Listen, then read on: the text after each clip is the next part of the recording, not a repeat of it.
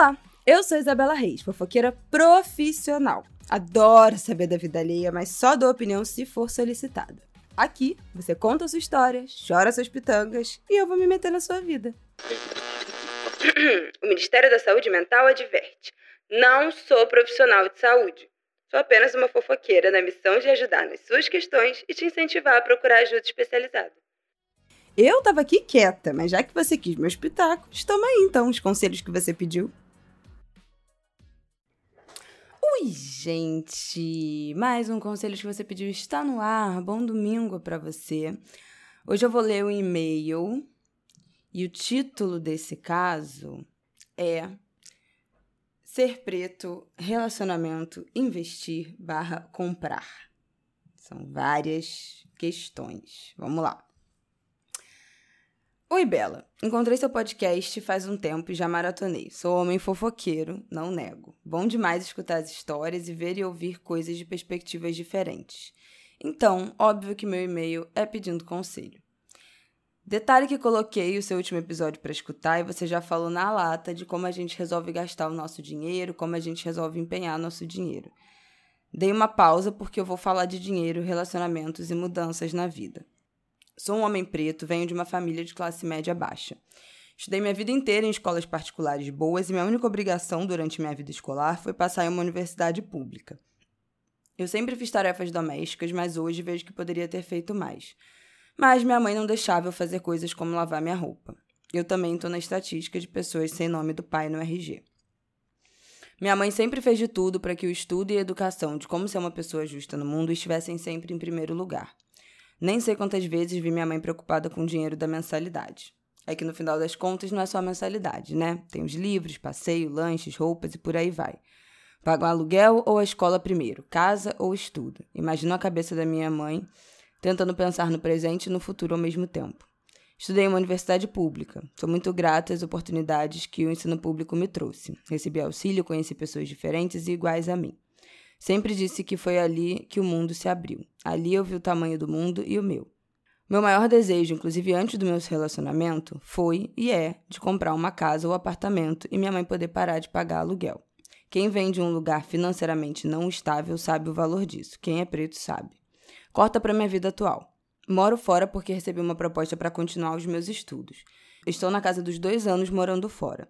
Na mudança, casei para que a minha namorada na época pudesse vir comigo e facilitar o visto. E somente agora, depois de dois longos anos, que sinto que eu estou me organizando financeiramente, de verdade. Ainda tenho um longo caminho.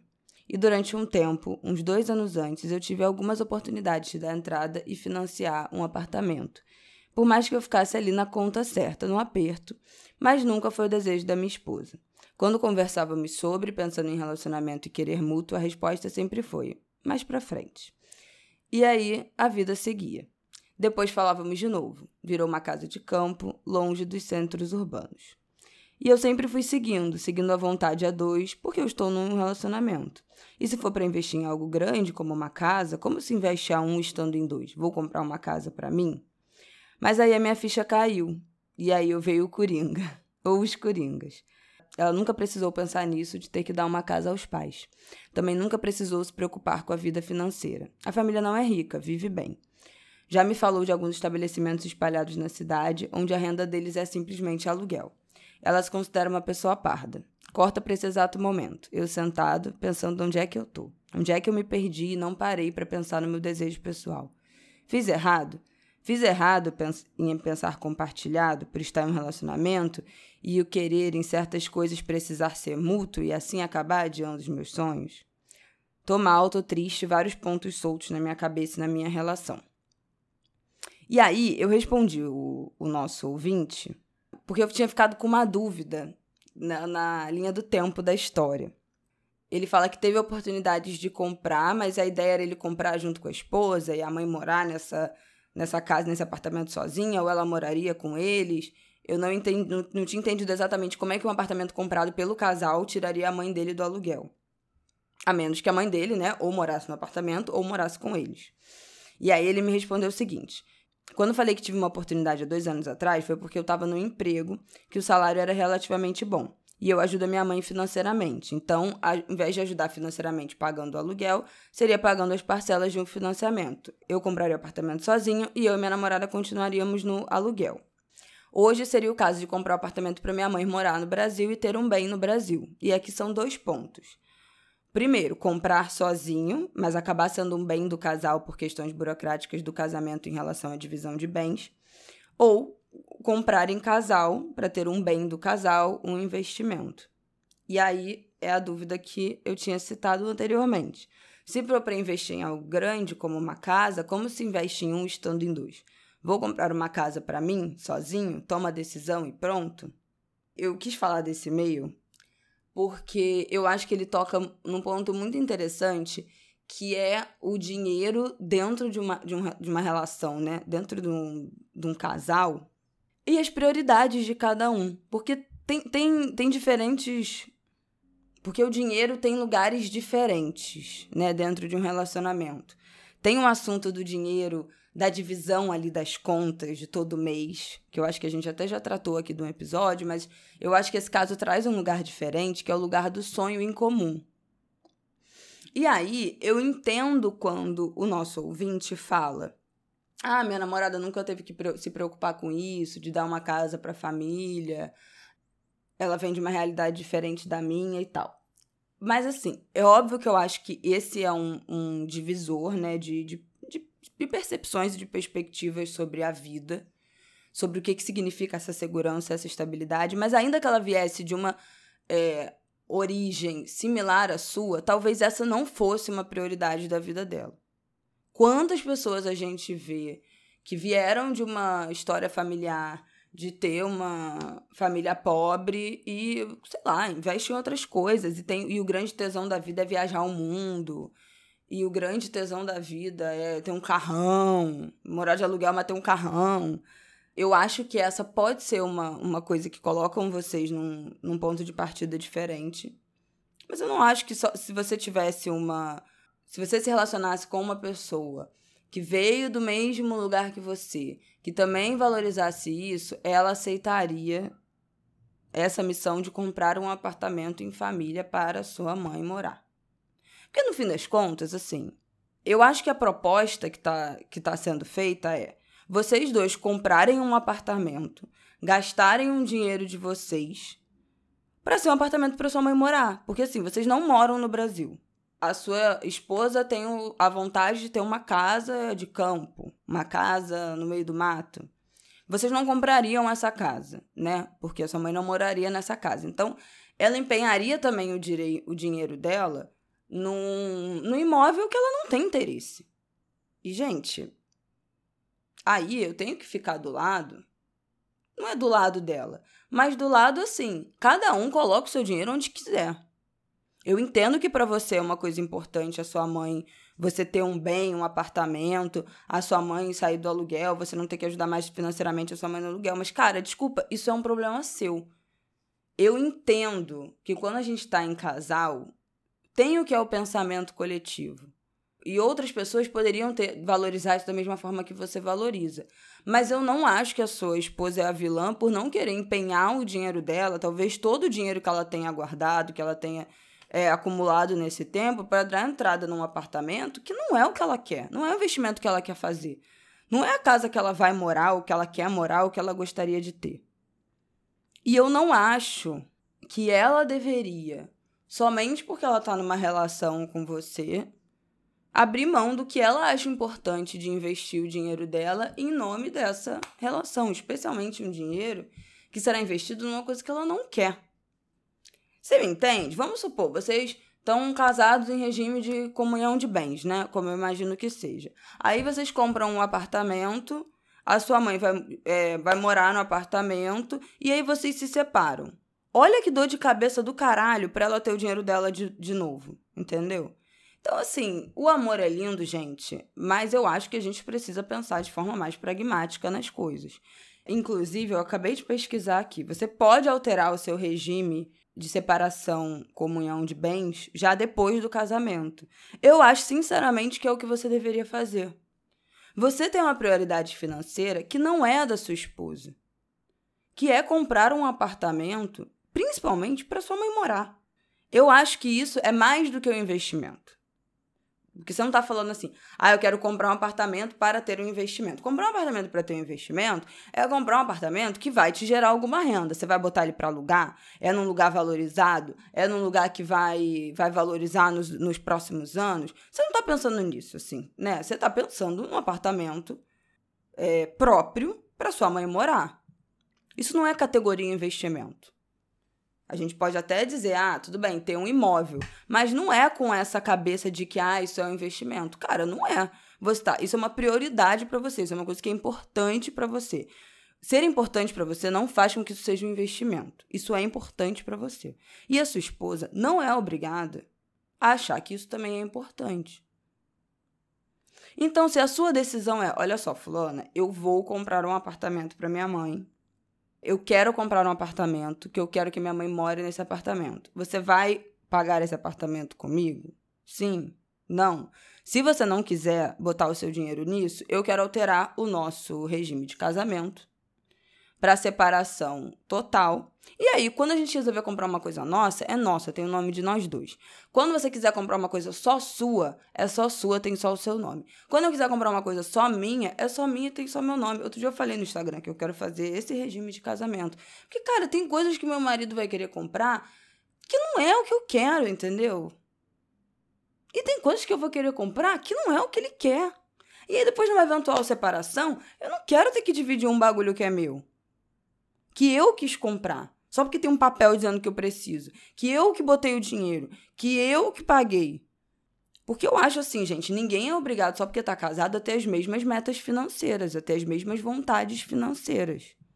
Você pode ter a vontade de ter um carro de 300 mil reais e sua esposa não é obrigada a pagar por isso tenha o seu carro, bota lá teu dinheiro, compra teu carro, entendeu? Agora, no momento em que os dois quiserem comprar um apartamento junto, porra, beleza, vai estar no nome dos dois. Se eu quiser comprar, sei lá, uma franquia de loja, e meu marido falar, minha filha, isso é uma coisa completamente descabida, eu não vou botar o meu dinheiro nisso. O bagulho tá no meu nome, entendeu? Eu acho, gente, que a gente tinha que tratar essas coisas com menos tabu.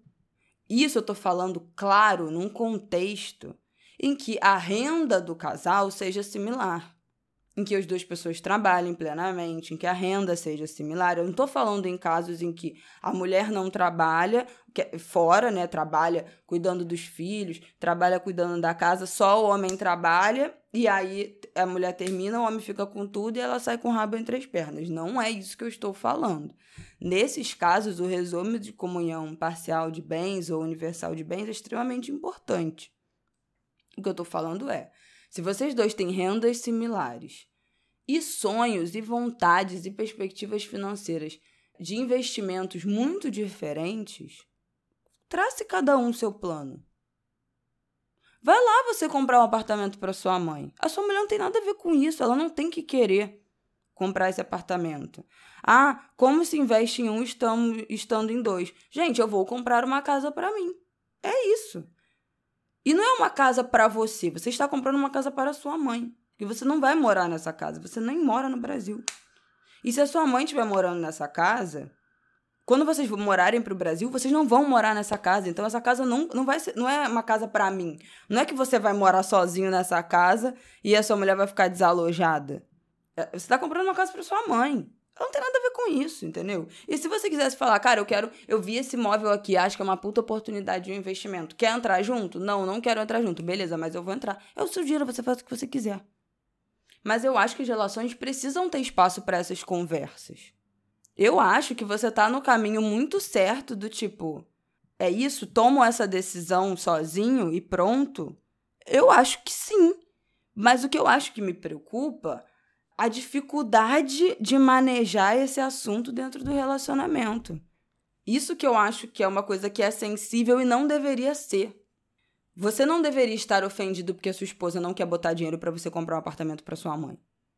Ela não é obrigada a botar o dinheiro dela pra, num apartamento que a sogra dela vai morar. E não ela, não ela mesma vai desfrutar desse dinheiro. Tipo assim, você falou, ah, eu, ao invés de dar dinheiro pra minha mãe pagando para pagar o aluguel da minha mãe, eu pagaria o financiamento. Ah, mas e a entrada que a sua esposa deu? Tipo assim, que momento que isso é bom para ela, entendeu? É, Cara, tem que fazer algum sentido um, um despendimento financeiro desse que você vai fazer. Ela pode te amar, ela pode amar sua, a, amar sua mãe. Isso não tem nada a ver com amor. Tem a ver com objetivos financeiros, com como você, né? Como você falou aqui. Como você gasta o seu dinheiro, como você resolve essa questão do dinheiro dentro do casal, dentro da família. Se ela estivesse me mandando e-mail, ela falaria: porra, o meu marido quer que a gente dê uma entrada num apartamento que a gente não vai morar, num país que a gente não mora mais, a mãe dele que vai morar num apartamento, e eu não quero, eu não quero ter esse tipo de apartamento, eu quero ter uma casa na serra. E aí, o que, que eu faço? Eu, e eu, eu falaria aqui: não bota seu dinheiro nisso. Assim como eu estou falando para você. Não acho que a sua esposa está é, agindo mal com você, porque ela não, isso não é uma prioridade para ela, porque ela não quer gastar o dinheiro dela com, botando numa entrada, num apartamento para sua, sua mãe. Isso não tem o menor cabimento. A forma como ela decide gastar o dinheiro dela não tem nada a ver com você. Mas isso não te, te impede de gastar o seu dinheiro. Da forma como você quiser. Quiser pegar tudo, picotar e jogar pro alto, foda-se, o dinheiro é seu. É difícil lidar com isso quando você tá num casal, é difícil. Mas o meu ponto é assim: desde que não impacte os nossos gastos comuns a, o nosso dinheiro em comum, a nossa rotina, o pagamento das nossas contas, você faz com o seu dinheiro o que você quiser, eu não quero nem saber. Então, assim, se fizer um gasto de maluco e impactar a nossa vida, aí não. O nosso dia a dia, as nossas contas, aí não. Quer gastar com o que você quiser e isso não terá impacto na nossa vida? Foda-se. O problema é seu, entendeu? Não tem nada a ver com isso. Mas estou falando disso num contexto em que eu sou uma pessoa que trabalha. Não sei se sua esposa trabalha. Imagino que sim, porque você não traz essa. Você traz que ela não tem preocupação financeira, né? Que ela vem de uma família que, que tem uma situação boa. Você não diz que você sustenta vocês, nem nada disso. Então, imagino que ela deva ter o dinheiro dela. Tanto que você está requisitando essa parte também para essa entrada nesse apartamento. Mas assim, gente, não é porque a gente é casado que a gente é obrigado a sonhar os mesmos sonhos, nem ter os mesmos objetivos. E é muito saudável e muito bom que a gente possa viver os nossos sonhos é, individuais. Se isso é importante para você, faça, realize. Compre apartamento para sua mãe.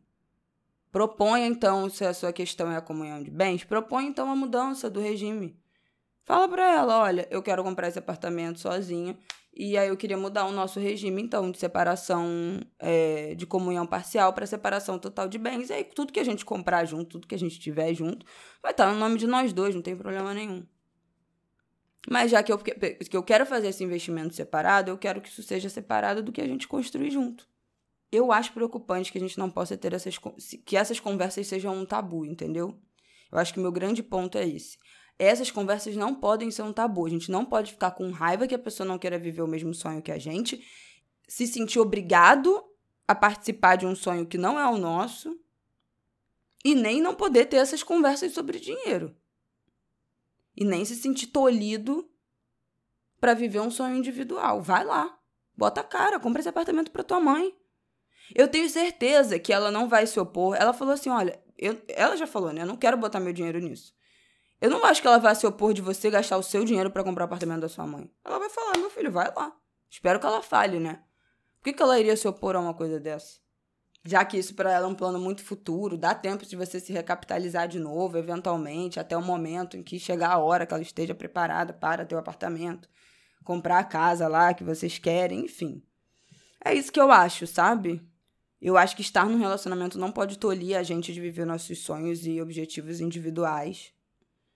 E eu não acho que a gente precisa embarcar nos, em todos os sonhos e planos da pessoa com quem a gente está junto. E eu acho que em alguns momentos embarcar nessa pode ser uma cilada. Então a gente tem que embarcar se for uma boa ideia, se fizer sentido. Se não fizer sentido, eu acho que a sua namorada, a sua esposa fez muito bem em não embarcar nessa com você, porque para ela isso não faz sentido. Eu também não acho que faz sentido, com todo respeito. Ela empenhar a reserva financeira dela numa entrada de uma casa que ela não vai nem morar.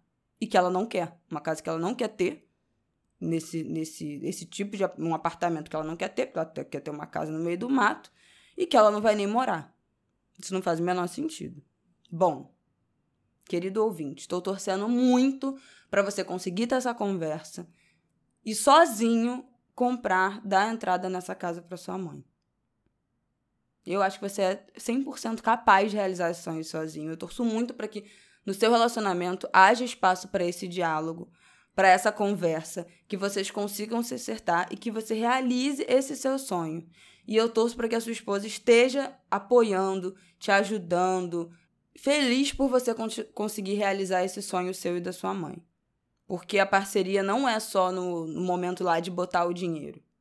É de se empolgar, é de te ajudar, é de te dar apoio, é te dar força. Isso é parceria. Tem gente que pode dar o dinheiro e não ser parceiro nessa conquista. E eu torço para que ela possa ser parceira, mesmo sem colocar o dinheiro. É isso que eu espero de uma relação saudável, eu acho. Que a gente apoie os sonhos das outras pessoas, ainda que não seja o nosso.